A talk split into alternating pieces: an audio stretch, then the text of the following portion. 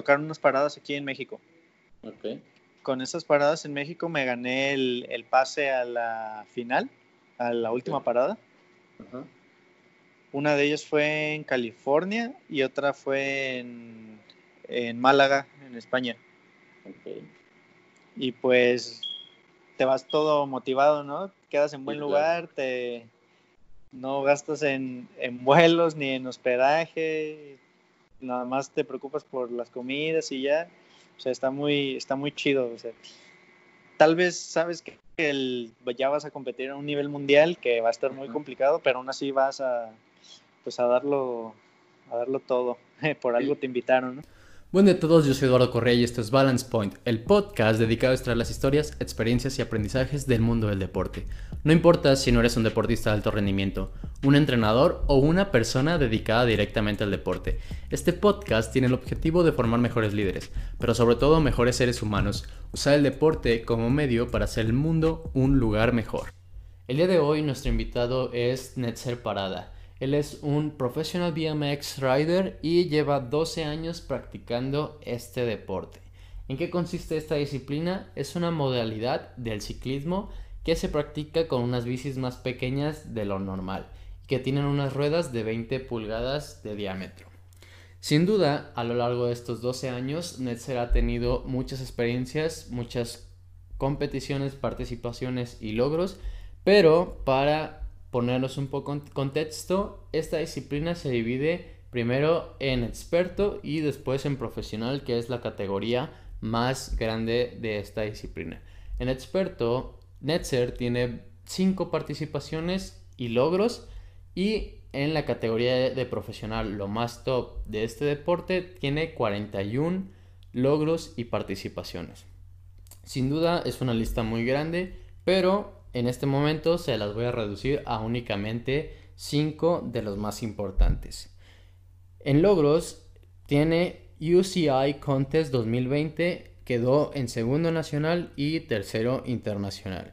The 777 BMX Match, edición 2019 y 2020, quedó en primer lugar. Vans Cup Ciudad, Ciudad de México 2019 como mejor latino. Final Vans BMX Pro Cup 2018, edición Málaga, España, igual como mejor latino. Trash BMX Session 2014 en primer lugar. Sin duda, son muchas las historias y experiencias que ha vivido, pero en este episodio va a entrar a muchos detalles de los aprendizajes más importantes que él ha tenido a lo largo de esta trayectoria. A Netzer lo patrocinan tres marcas importantes. La primera, Extreme Bike. La segunda, Sunday Bikes. Y la última, pero no menos importante, Vans. En este episodio, Netzer nos va a platicar un poco de cómo logró conseguir que Vans fuera su patrocinador. Y lo siguiente es la frase con la que él se siente identificado. Si quieres hacerlo, primero tienes que intentarlo nos va a contar un poco más de todo lo que ha vivido en el episodio. Así que nada, espero lo disfruten. Es un gusto tenerte hoy aquí en nuestro invitado en Balance Point Podcast. Eh, ¿Cómo estás? Todo bien, gracias por la invitación. Aquí trabajando un rato en la cuarentena. no, hay, no hay de otra, es la, lo importante que hay trabajo, ¿no? Sí, es lo chido. bueno, y para, para empezar y, y, que nos vayamos saltando, que es un tema del que tú te dedicas. No sé si te acuerdas de la caricatura de Rocket Power. Sí, claro. Una, una gran caricatura que yo, que yo creo que a todos nos, nos dio esa emoción de, del surf, del skate y, y, del BMX. Y pues al final le fue una caricatura que, que no sé si la veías mucho o poco, pero que estaba muy, muy chida. Sí, yo creo que la verdad la vi todo, toda la infancia y yo creo que sí, sí marcó algo de, de que desde chiquito no me gustara el, el fútbol, me gustara más lo extremo. ok, y, y, qué bueno que lo mencionas porque al final eso es lo que, lo que vamos a platicar, pues al final para que las personas que no te conocen sepan un poco más de ti. Pues platícanos, Netzer, que, a qué te dedicas y, y sobre eso vamos haciendo la conversación. Ok, pues yo soy BMX Rider profesional aquí en, nivel México. Este, pues también estudio y en ratos libres ayudo al, al trabajo familiar. Ok. Pero ahorita sí de, de lleno, ahorita estoy en escuela y bicicleta. Ok. Qué bueno que, que llevas esa parte de, de lo deportivo y, y lo académico, porque al final, pues, muchos deportistas ya cuando llegan a cierto nivel lo, lo terminan dejando. Y ahorita lo que nos platicabas, que al final Rocket, Rocket Power fue algo importante para una referencia a que te gustara más lo extremo y no otros deportes como el caso del fútbol. Que, ¿Cómo fue que empezaste, pues ahora sí, en el, en el deporte de tus inicios? Y, a- y aparte que nos platiques un poco, pues, qué referencias tenías tú para al final enamorarte, pues, de este, de este deporte. Sí, pues yo desde, la verdad, desde chico te comento, este, no me llamó mucho la atención el, el fútbol como a cualquier niño, me imagino. Sí, desde los, que serán tres años, andaba en bici sin llantitas, andaba en patineta, tenía una motocross. Siempre como que me gustó más todo ese rollo así un poco más extremo. Este, claro, también le pegué al fútbol, básquet, todo, todo un poco más normal, pero lo mío, lo mío era pues lo extremo, yo creo. Y, y que aparte de, pues, esta caricatura que hablamos, ¿cómo fue que, pues, te fue de- llamando la atención? O sea, ¿tú fuiste como empezando primero agarrando la bicicleta y, y agarrándole el gusto o fue alguien, no sé, algún este deportista ya posicionado que te fue el que te marcó así de, oye, yo me quiero dedicar a esto?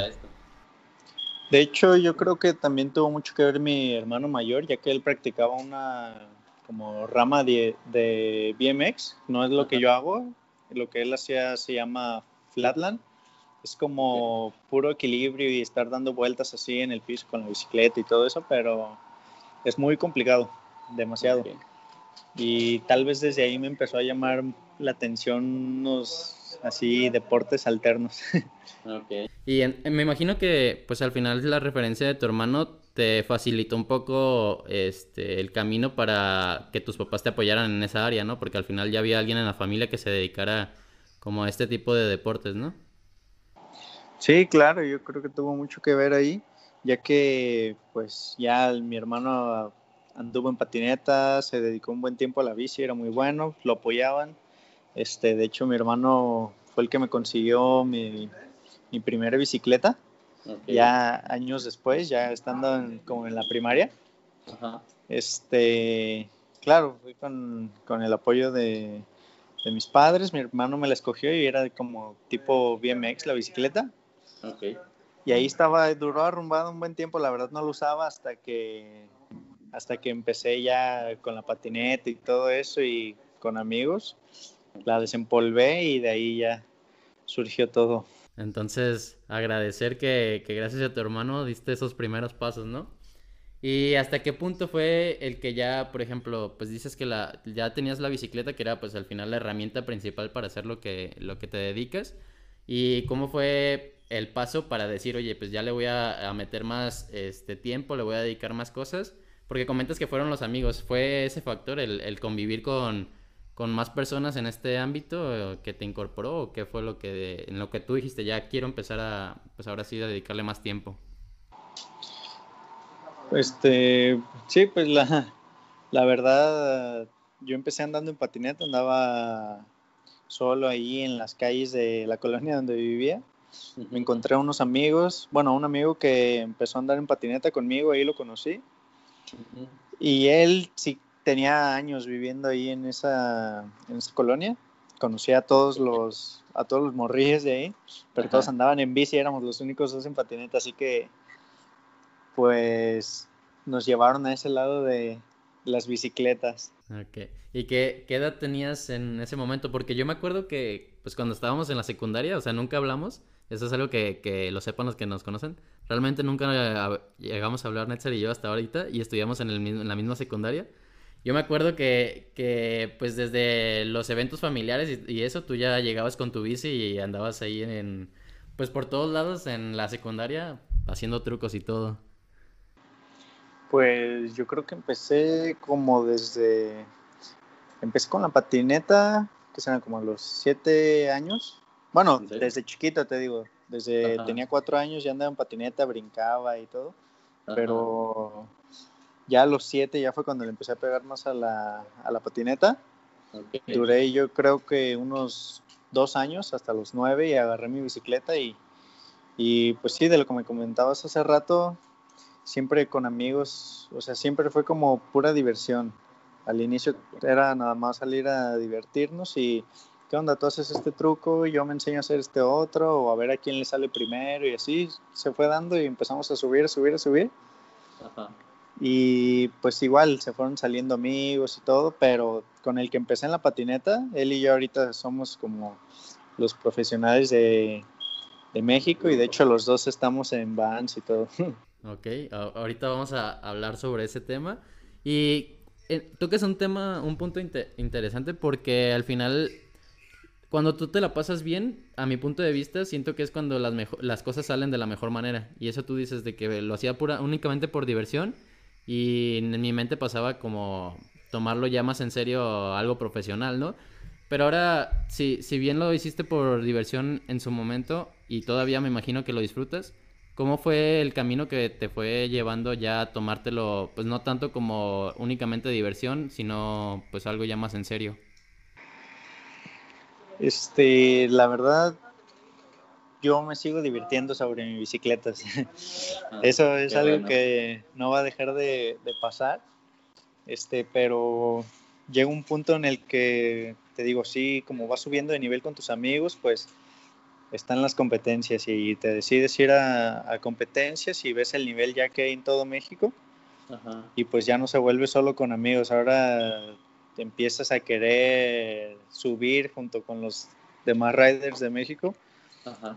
Y ya llega un, un punto en el que los mismos jueces y todo te, te dicen que ya tienes que subir de categoría, tienes que entrar a lo, a lo profesional y pues ese es como que un brinco ya, ya que te obligan a hacer por el nivel que traes, pero también es el, es el inicio de, de echarle más ganas y pues imagínate, yo tenía, ¿qué serán? 14, 15 años, me subieron a nivel profesional, era el más chico, de, siempre fui de los más chicos Ok.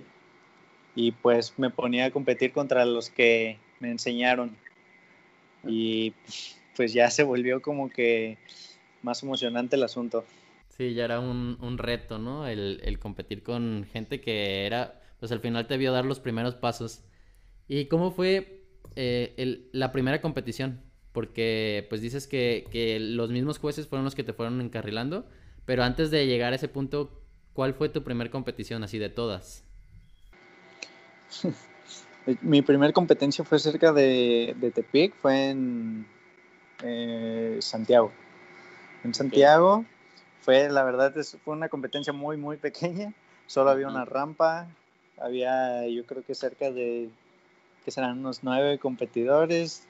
Yo era novato. Yo esforzando, fui el primero de la competencia en participar. Me aventé, yo estaba haciendo trucos, estaba súper nervioso y luego me enteré que el segundo lugar pues había ganado con un caballito. Fue muy como que muy muy sencillo, pero pues sentí ya los nervios de, de lo que es una, una competencia. Tú siempre en las competencias tienes en mente tu rutina, lo que tienes que hacer y yo creo que desde chico siempre he competido más con hacer lo que en realidad tengo planeado lo que quiero hacer que más que en fijarme qué están haciendo los otros o qué nivel traen. Los demás, sí. Y qué, qué bueno me- me- que tocas ese tema porque ¿qué opinas sobre, sobre eso? El, el otro día lo hablamos en un, en un episodio con una muchacha que se llama Grace, no sé si lo ubicas. Este, que hablábamos de que al final cuando tú compites en algo profesional, pues realmente la, primera competencia es contigo mismo, ¿no? Y, y al, el entorno en sí, pues es, es contra quien compites, pero realmente, pues el que va, va a hacer los resultados va a ser tú mismo, ¿no? ¿Qué opinas de, esa, de ese tema? Porque muchos otros, muchas personas prefieren competir contra los demás y siempre están viendo qué están haciendo los demás y se terminan dejando de enfocar en sí mismos. Sí, de hecho, este, acá, si tú te pones a ver a los demás riders en competencias, hasta te llegas a poner nervioso, así de que, ching, ya hicieron este truco, ya hicieron esta otra cosa, o cierto tiempo, y hasta te pones más nervioso. Tú ya sabes para lo que eres bueno y sabes lo que puedes hacer, solo es concentrarte y, y seguirlo practicando. El chiste, para eso se entrena, ¿no? Para, para aventar al 100 lo que, lo que sabes hacer. Y pues en competencia sí, la eh, es más el, la satisfacción de poder hacer lo que en realidad tú tenías planeado para lo que, lo que has estado entrenando. Por ejemplo, en el BMX no necesitas así como que hacer todos los trucos que existen. Mientras tú tengas tu, mientras tú tengas tu estilo y sepas que con esto te va a ir bien, practícalo, que no te, no te preocupes por los demás, tú esfuérzate por darle cada vez más alto de lo que le diste ayer o más rápido y ya con eso te, te va a ir bien. Ok, y ahorita mencionas el entrenamiento, es algo que pues al final cuando voy a hacer una entrevista o algo, pues me trato de, de, llenar del tema porque muchas veces no voy a practicar todos los deportes o no voy a estar cercano a ellos. Y algo que me generó bastante duda es cómo, cómo es un entrenamiento para prepararte en este deporte.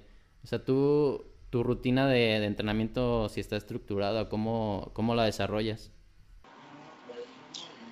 La verdad no, no tengo lo que se podría decir un entrenamiento completo, ya que como tiene muy poco siendo deporte olímpico, estas iban a ser las primeras Olimpiadas, pero se cancelaron. Este, sinceramente nada más era, como es un deporte peligroso, era llegar bien protegido a las rampas, si acaso dar unas cuantas vueltas de calentamiento, porque si llegar frío te sientes hasta tronco, no sé. sí, es todo, llegar bien protegido, calentar un poco y a entrenar. Puedes, nosotros nos basamos en como hacer líneas, líneas de un minuto así para estar practicando. Y ya agarramos casi siempre al final, antes de oscurecer, a intentar cosas nuevas, trucos nuevos. Me, me, hace pensar que, que, a lo mejor lo hacen un tipo como este baile, en el que al final sí tienen como ciertos eh, ejercicios o ciertos trucos por hacer, pero que al final va mucho con la improvisación, ¿no? que ustedes se, se ponen a, improvisar pues al final, pero con una cierto, ciertos objetivos de trucos, ¿no? Sí, sí, este, hay, de hecho hay veces que hasta en las competencias toca improvisar, o sea, tú planeas tu rutina, pero tal vez no contaste bien el, el tiempo que te tardas en hacerlo, solo lo imaginaste un poco y al final ya te toca improvisar y todo. Ok. Y, por ejemplo, ahorita que mencionas que, a lo mejor no tienen un, plan de entrenamiento totalmente estructurado y que al final, pues muchas veces, o, yo me llegué a tocar que de las veces que iba a la feria, me tocó ver pues el parque estaba ahí para, hacer skate y todo eso. ¿Cómo, ¿Cómo, manejas el tema de la disciplina al final para, para saber que quieres llegar a ciertos objetivos pero sin una como estructura tan definida? Porque es muy fácil de que si, si no tienes a lo mejor un entrenador o alguien que te esté como guiando, pues es muy fácil a lo mejor distraerte por otros temas o dejar de, ir a entrenar o, todo eso. ¿Cómo tú lo trabajas? Yo creo que la verdad lo que a mí me funcionó en este tipo de deporte es que es un deporte que me gustó mucho, es muy interesante. Este, de hecho, llama la atención. Cualquier persona que, aunque no, no, sepa del deporte o algo, se acerca y ve los brincos y sí, sí llama la atención. Este, sí hay, claro, hay momentos que, que te desmotivas o que no se te da la oportunidad de estar yendo a entrenar y todo, pero yo creo que para mí fue uno de esos deportes que, que me llamó mucho la atención y pues siempre hacía de todo por ir a entrenar. Ok. Y al, final ya, pues es un deporte individual, ahí, ahí sí depende totalmente de ti, ¿no? De lo que quieres llegar a, hacer. Sí, sí, es individual, es hasta donde tú quieres llegar, qué, qué planes tienes, como no hay entrenador, no hay horarios fijos, no, nada. A eso yo creo que no tarda años en empezar. Agarrar estructura, ¿no? Y ¿cómo, cómo es el ambiente al final sin un entrenador o sin una cierta guía en la que pues al final te enseñan los más grandes, los más experimentados, pero cómo es el ambiente en general. O sea, tú llegas a las rampas y, y ¿qué sucede? Pues yo creo que es como cualquier otro deporte que ya tiene sus reglas establecidas y entrenamientos, pero con un poco más de confianza y cotorreo con, con los amigos, ¿no? Este, pues sí, como te comento, siempre, todos los días es, llegas al parque y ¿qué onda? ¿Qué vas a hacer hoy? Yo, tú, tú haces eso y yo hago esto y que el que gane primero paga el agua, cosas así, ¿no? Sí. Es lo, lo divertido y lo chido es que no es solo con los que practicas diario, o sea, si vas a cualquier otra rampa te vas a encontrar a personas y por practicar en un deporte que también no es muy común, como que ya con eso ya hay una cierta confianza. Ok. Como que el mismo, el mismo tema de que se ha reducido la cantidad de gente que lo practica, pues ellos mismos te abren las puertas para, en lugar de generar como ese ambiente de, de, de competencia y odio, pues mejor un ambiente más sol, solidario para todos, ¿no? Y es algo que, yo sí he notado y, un, en, más adelante vamos a hablar por, ese tema, porque yo sí he notado que al final en los skate y este en este en toda esta cultura más de, calle, pues que todos se las llevan bien y, que lo disfrutan más como una familia, pero en la que se apoyan para, para toda esa, esa parte y que al final pues es lo que le da como que esa esencia de, de, de pasártela chido, ¿no? Esa vibra de, siempre estar como en el cotorreo. Sí, la verdad sí. Yo creo que fue una de las cosas que me gustó del deporte también. O sea, conoces a, gente de todos lados que están haciendo lo mismo que tú y luego luego llegan a cotorrear. ¿Y qué onda? ¿De dónde eres? ¿Cuánto te aventaste de camino y todo? O sea, no es como que no llegas con la idea de, ah, voy a competir contra él. O sea, ah, voy a conocer okay. gente nueva y a pasarlo bien. Ok. Y retomando el tema que hablamos hace rato, tú empiezas a, a competir y, y, nos, y nos platicabas que son los mismos jueces los que te van este, guiando hacia ya tú subir cierto nivel. ¿Cómo fue el proceso de que al final pues tú competías ya en plan pues que se te iba dando, pero ya cuando te empezaron a, a decir que, que, ya buscaras otros, otras competencias, pues ¿qué, ¿cuál fue ese proceso para, para dar ese salto pues a lo mejor de, de otro nivel? Pues aquí en México normalmente se maneja categoría novatos, expertos y profesional. La verdad en novatos no tuve muchas competencias, ya que son muy escasas. Casi siempre okay. se maneja experto y profesional. Uh -huh. eh, de hecho, nunca pude ganar una competencia en experto en primer lugar ni segundo, creo. Siempre quedaba tercero y así. Okay. Hasta, hasta el momento en el que llegué a un evento Ajá. que era, le llamaron categoría libre, o sea, combinaban experto con profesional y el que quisiera entrar, entraba y, y pues dije, va, vamos, me lo aviento. Okay. Y ya desde ahí, pues, cuando salí de esa competencia, fue como que dije, chino, es otro, es otro nivel, o sea, llevan acá muchos escalones arriba de este lado. Okay. Y pues llegué motivado, empecé a practicar y en la siguiente competencia que quise entrar en expertos, en las prácticas me dijeron, ¿sabes qué?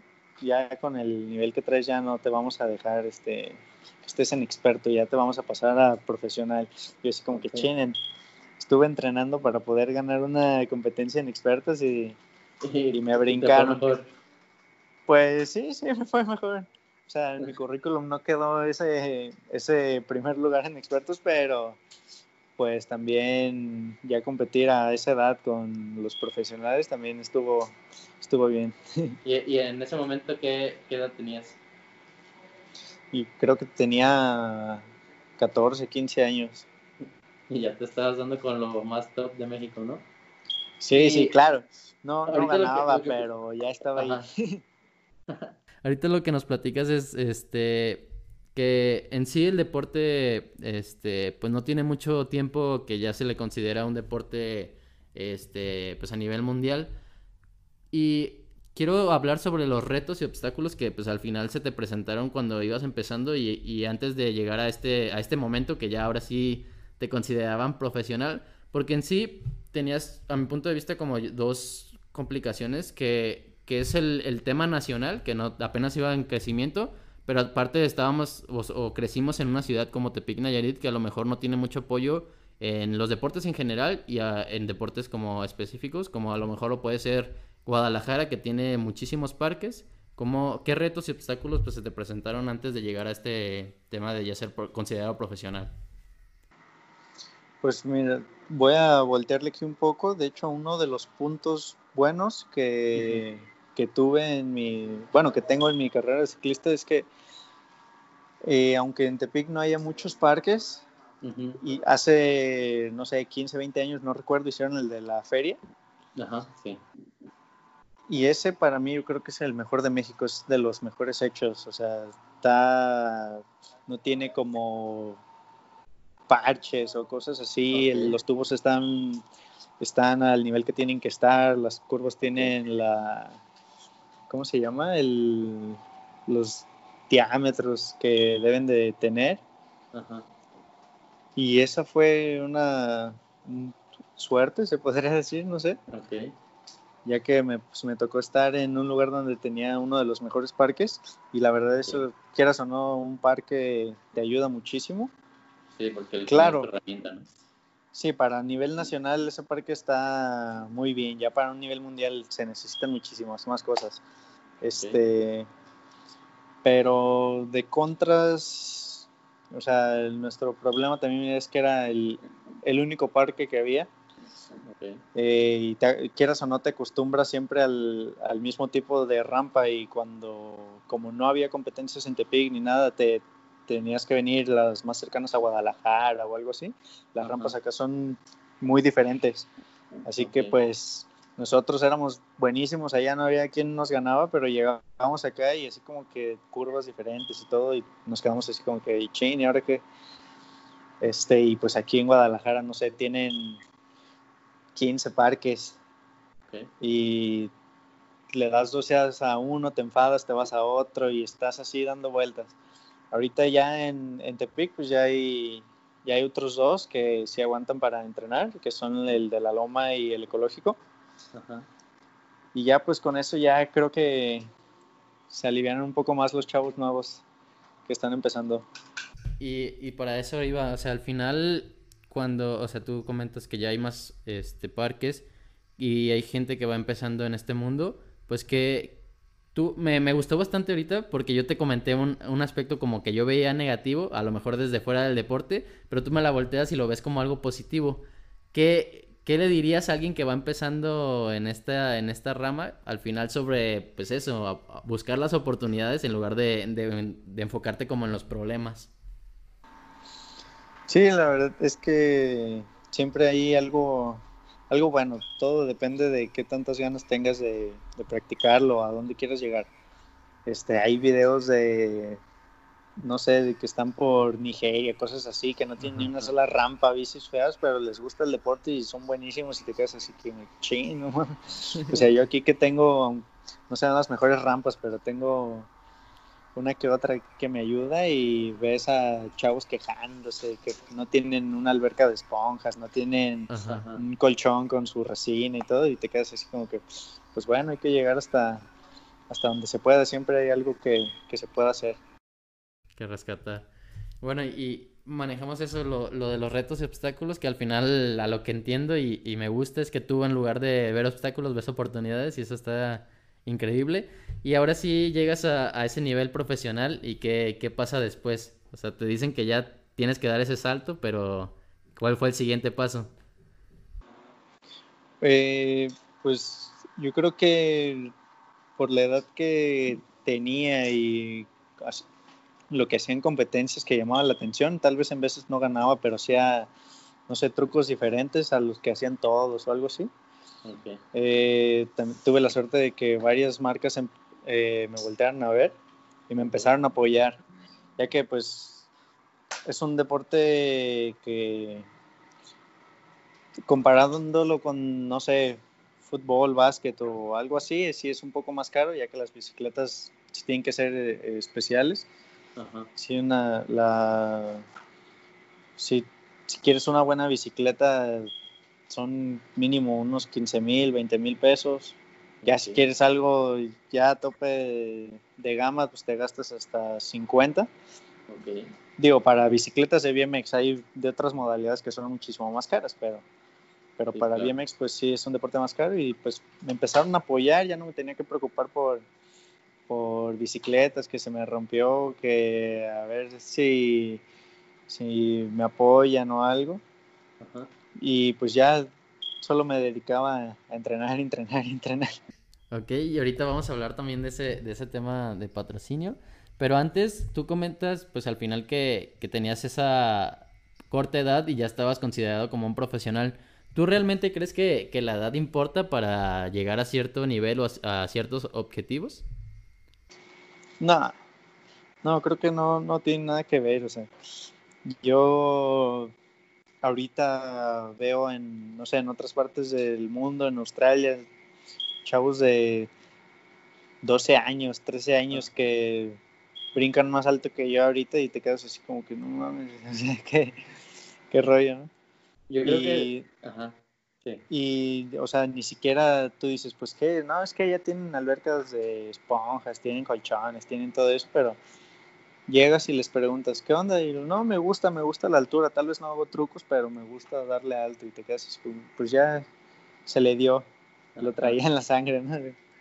Sí, ya, ya depende de cada, de cada persona, ¿no? Y yo creo que el momento que estamos viviendo de todo esto de las redes sociales, videos y todo eso en general en internet, creo que ha rompido un poco esa, esa creencia que se tenía antes, ¿no? Que, le- que si no tienes cierta edad no puedes lograr, pues, ciertos objetivos o llegar a ciertos, este, niveles. Y al final estamos viendo que niños súper chicos hacen lo que un adulto con cierta experiencia, pues, puede hacer o probablemente no puede hacer.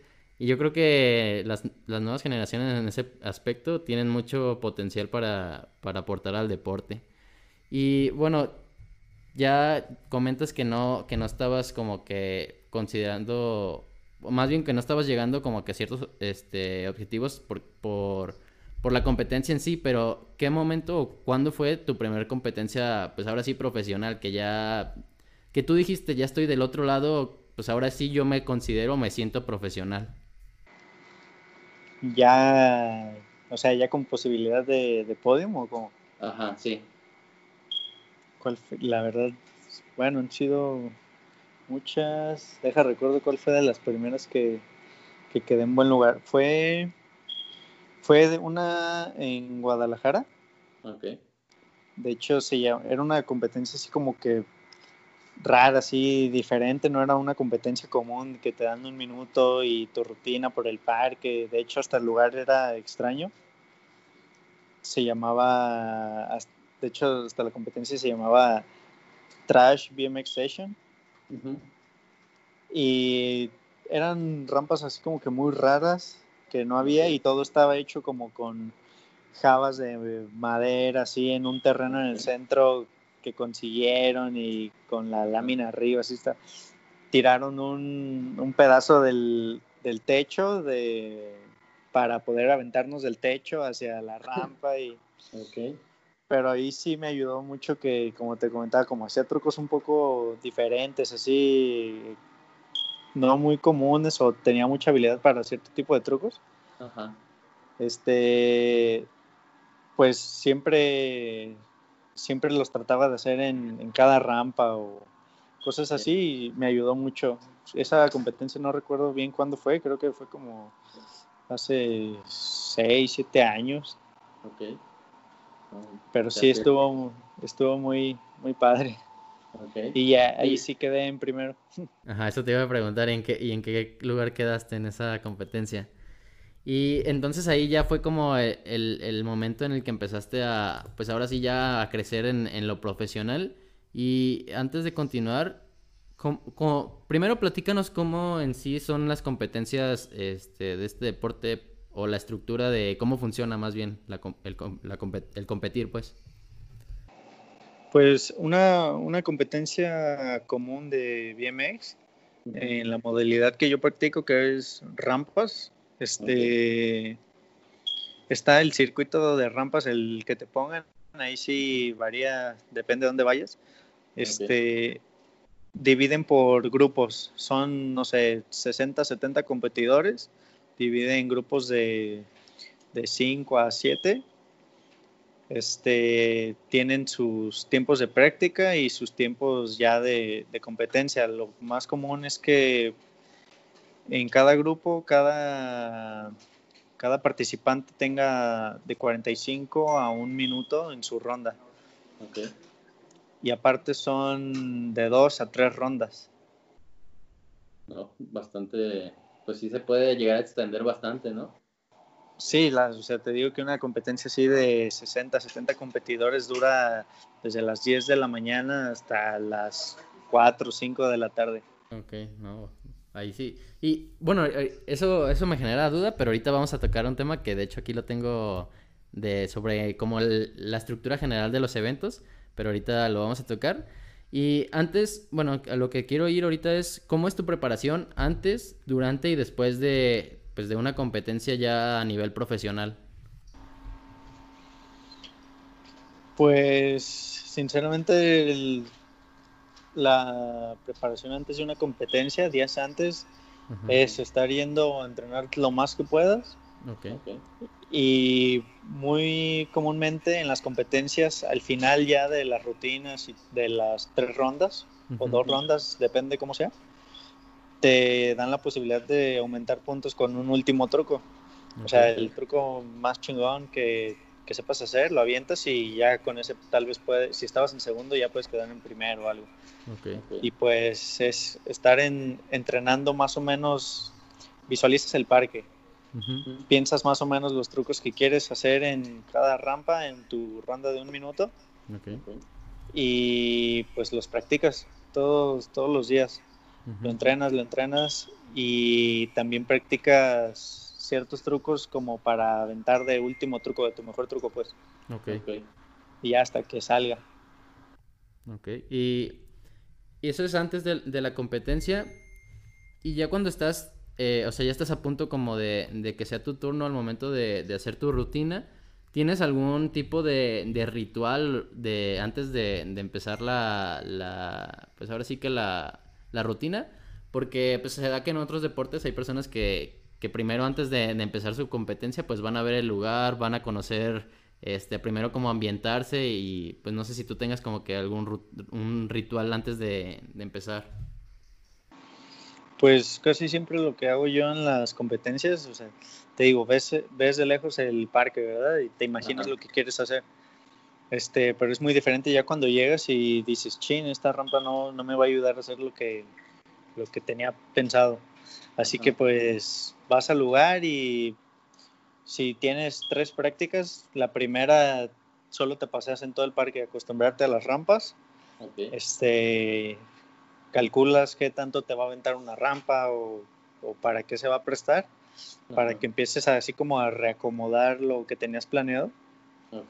Después de eso empiezas a hacer como, bueno, yo en mi caso empiezo a hacer la rutina, pero por partes, o sea, no la aviento de un jalón porque también estás así como viendo que alguien te tal vez pueda hacer lo mismo o algo Ok.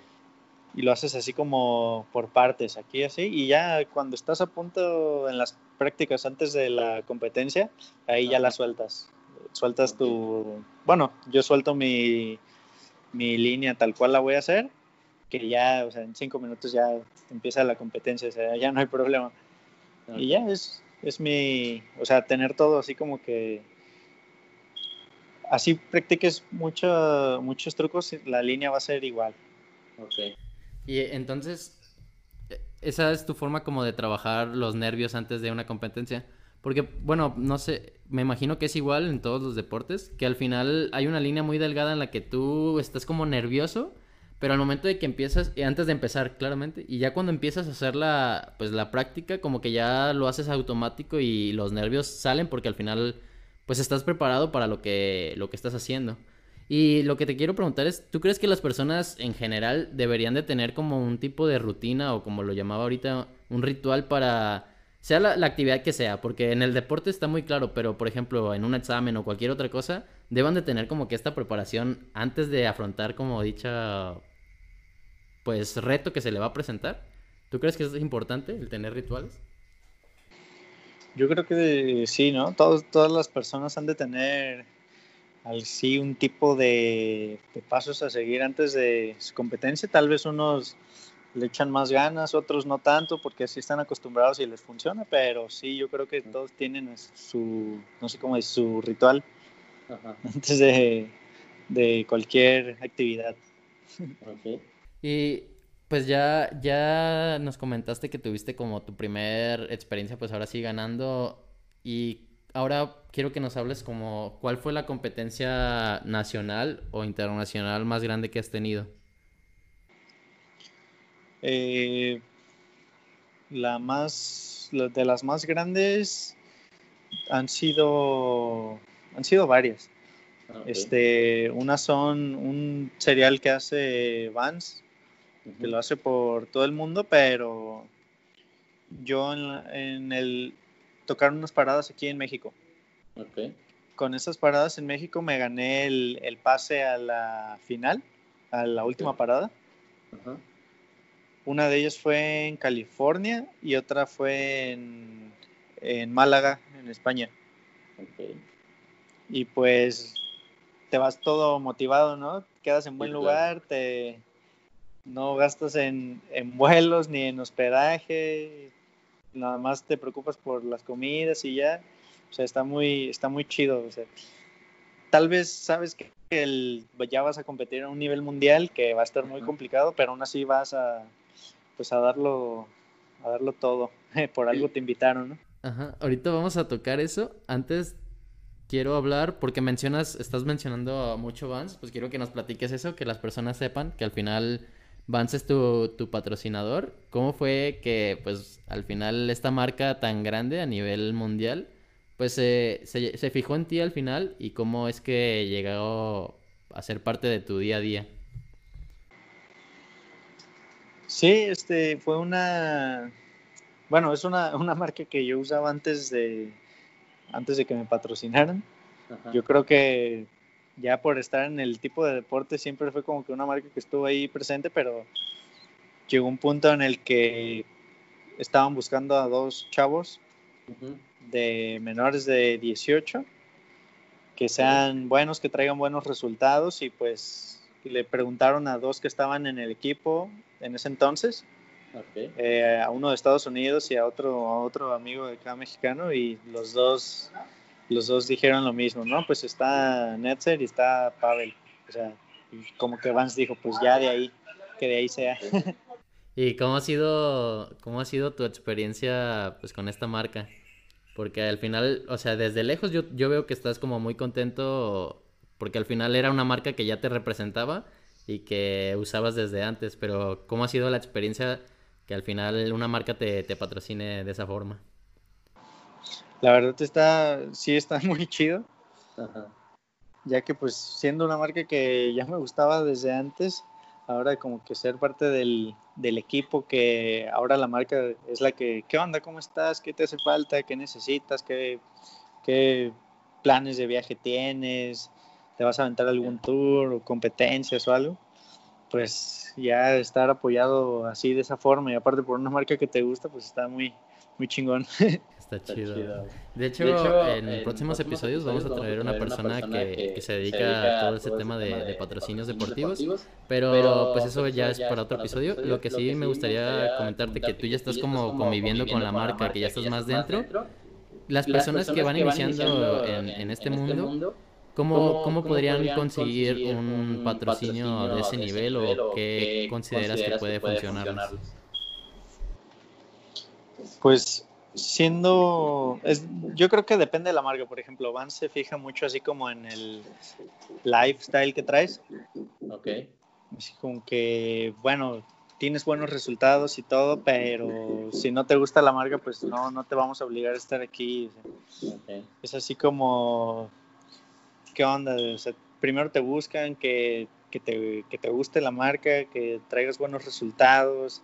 O sea, ellos, ellos les agrada mucho esa parte. De hecho, si ellos patrocinan conciertos o algo, te dicen, ¿qué onda? ¿Te gustaría asistir a tal concierto? Nosotros te pagamos vuelos y te pagamos, o sea, le llaman le llaman Vans Family. o sea, se, siente así como ese apoyo, esa confianza que te da la, la marca. Y pues, digo, y a los chavos, pues muchos, a muchos, como por el calzado que tienen especial para skate y todo eso, saben que es una de las mejores marcas para el deporte y pues a todos les llama la atención. Yo creo que todos quisieran estar en el, en el equipo ahí, solo es pues, que le echen ganas, así como a nosotros nos buscaron que estaban buscando a dos chicos, tal vez ya toca la siguiente generación que están buscando a otros dos chicos, Ajá. pues echarle ganas. Sí, al final que, que tu personalidad vaya como alineado a la misma personalidad de la marca, pues va a ayudar, ¿no? Pero lo más importante creo que también es que, que tengan resultados. Y pues al final también yo creo que está chido, pero que las personas no se enfoquen como realmente en eso, ¿no? Si va a llegar, va a llegar y te va a tocar, pero que disfruten pues lo que es su actividad en el deporte. Y retomando un, un tema que mencionaste, pues vas a, a Málaga y a California a estos este, torneos internacionales.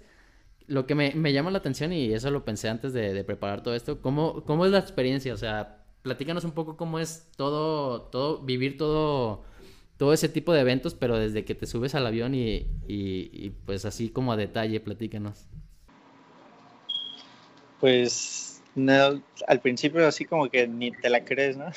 Más cuando es así que vas ya por apoyo de, de la marca. Pues ahí todavía, o sea, me ha tocado ir a competencias a, a Perú o a Estados Unidos y así, pero es como de, de tu parte, o sea, es, es muy diferente saber que, que ya una marca te está apoyando para que logres tus metas.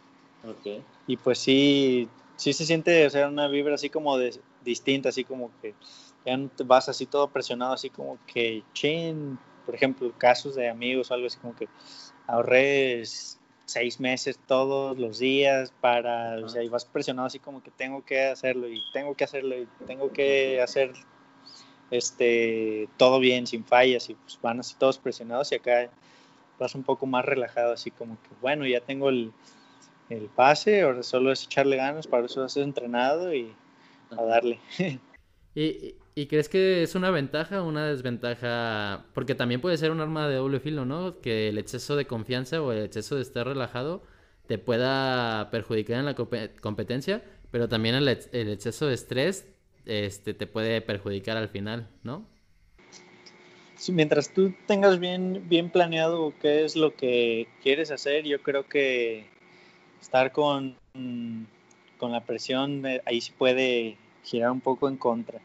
Digo, sí he competido así varias veces nervioso, estresado y todo, y te sale algo mal y ya no sabes ni qué hacer.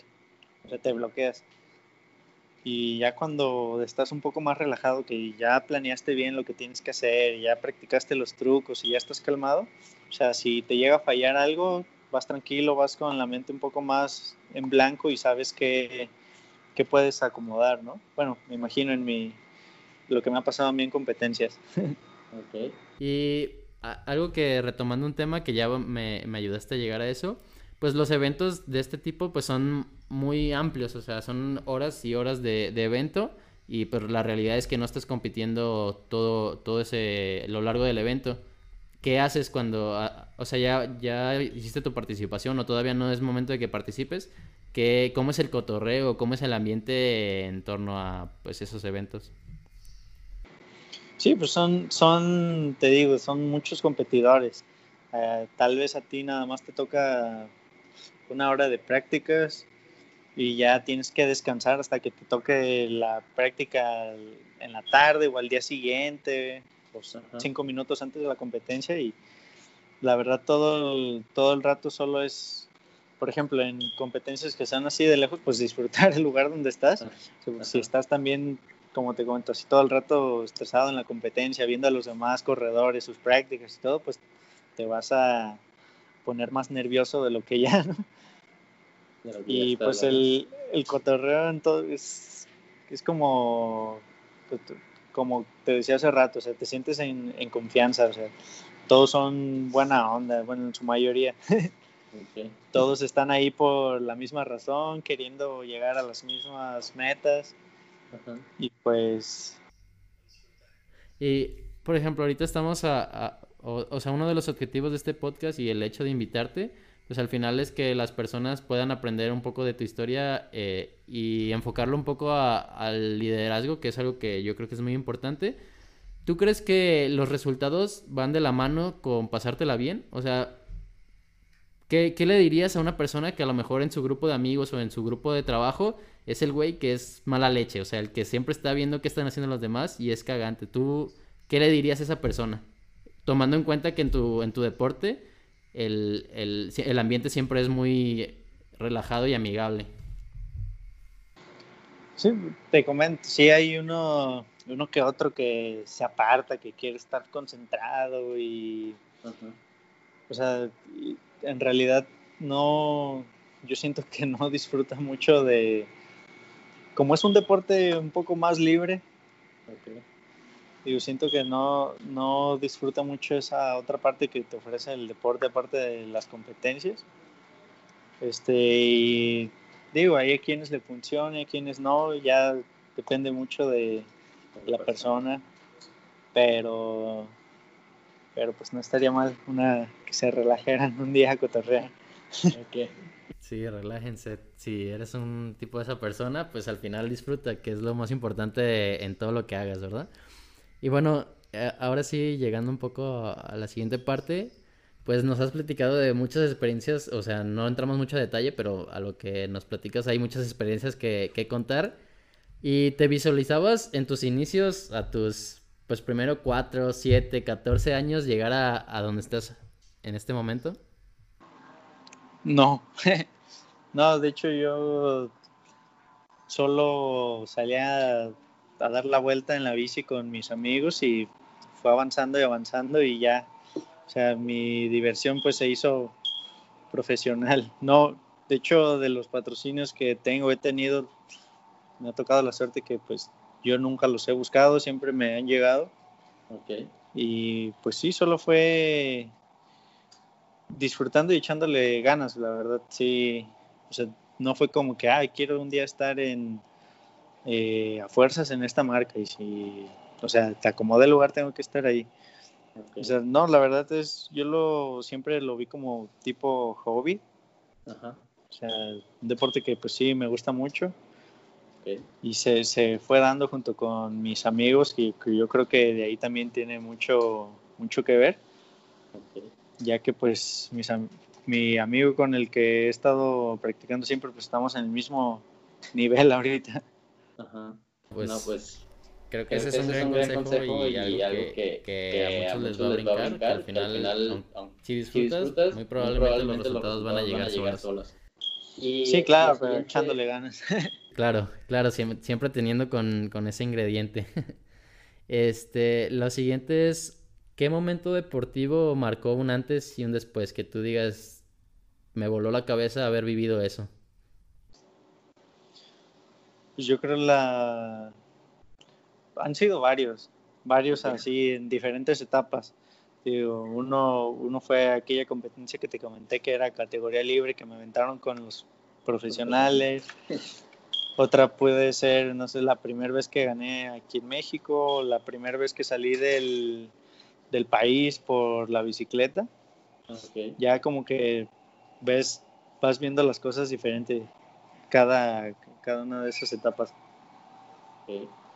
Y pues al final creo que el, el, entrar a esos detalles pues es extendernos bastante, pero lo que sí me gustaría que, que nos platicaras, pues al final, ¿qué, ¿qué, consejo darías a las personas que, que, apenas están iniciando en este sueño? Porque pues al final yo creo que pues los momentos que en, en que tú inicias pues son muy complicados, si tú los ves así, porque también en tu caso los disfrutas, pero después las cosas van como que haciéndose, entre comillas, más fácil de cosas externas. Por ejemplo, este, cuando inicias a lo mejor no tienes para una bicicleta, pero después ya te la compras y eso ya es una necesidad de tu deporte que al final ya está cubierta. Pero en sí, ¿qué consejo darías a pues, alguien que apenas está en esa etapa de, de querer este, iniciar en el deporte pues, en, tu, en tu disciplina? Pues la verdad, para los que van empezando, Solo es, si en verdad te gusta el deporte, tú practica lo más que puedas, échale ganas, consíguete buenas amistades este, para, y vas a empezar a avanzar. solito va a llegar el punto en el que se va a convertir en algo que tú dices, ¿sabes qué? De aquí, o sea, sí, sí me gusta, o sea, me divierto y todo, pero tal vez quiero llegar un poco más lejos, quiero llegar a categoría profesional. Pero lo, si es solo el, el inicio, tú disfruta el deporte y solito te vas a dar cuenta si, si es lo que, lo que quieres o solo, solo era de un rato. Y lo siguiente son las últimas dos cosas, ya para, para terminar este gran episodio. Lo primero es, a tu punto de vista, en qué debería de mejorar el deporte en general. O sea, toda la industria del deporte, ¿qué crees que debería de, de mejorar? Ah, no sé, a nivel, bueno, a nivel México siento que pues, es de esos deportes no muy apoyados por parte del, del gobierno. Te construyen rampas y todo, pero pues no hay, no hay un apoyo así como que, ah, vamos a apoyar a la selección de Jalisco a que salga a competir con su uniforme, todo así, siendo un deporte ya olímpico, pues siento que todavía no voltean, no voltean a verlo de esa manera, como que si todavía fuéramos así como que los vagos que se están destruyendo las calles con la bicicleta o cosas así. Y pues no, la verdad muchas personas sí lo, sí lo hacen de una forma, se podría decir, como más responsable o algo por el ejemplo. Este, pues yo soy uno de ellos que a mí sí me gustaría como que hubiera más apoyo de, de esa parte o si no, este, darle más importancia ya, si no es tanto el gobierno, también de la parte privada. Es un deporte que llama mucho la atención, pero pues la gente sigue enfocada en deportes un poco más, Tradicional. más tradicionales. Ok. Y la última, la última parte, y que, que sí, pues al final es el cierre. Pues, ¿qué, qué aprendizaje le, le, le regalarías a una persona en general? O sea, independientemente de lo deportivo o no deportivo. Algo que tú hayas aprendido y que no quieres que se te olvide, pero que le, le regalarías a alguien. Pues yo creo que el, el deporte ha ayudado, me ha ayudado en, en muchas cosas, o sea, tanto que las aplico en mi vida diaria, en cosas ya sean grandes, chicas o algo así. Este, por ejemplo, yo llego- llegué un día en la bicicleta que llegué a unas rampas y yo veía unas rampas enormes y estaba así súper nervioso. Dije, no, me voy a matar pero Ok. me, imagi- me imaginé brincándolas. Y dije, bueno, ¿qué quiero hacerlo? Pues mínimo lo tengo que intentar. Y ¡fum! me aventé, ni me lo pensé. Y ya desde ahí, desde ahí eh, lo he practicado aquí en mi vida, ¿no? Pues, ¿qué quiero hacer, no? Que quiero, quiero hacer, no sé, tal cosa, quiero conseguir esto, quiero pasar estas materias, o ¿qué es lo primero que tienes que hacer? Pues mínimo aventarte ahí a echarle ganas, intentarlo y, y así vas a ver si se va a lograr. Una, es una de esas cosas, si quieres hacer algo, primero inténtalo, aunque sea una vez, ya verás, ya después está en ti la decisión si sigues o no. Este, pero también pues yo creo que al ser un deporte de muchos, muchos golpes, sabes que por más que, que te caigas, o sea, te vas a recuperarte, debes de tener paciencia y pues a seguirle hasta que salga lo que tienes planeado.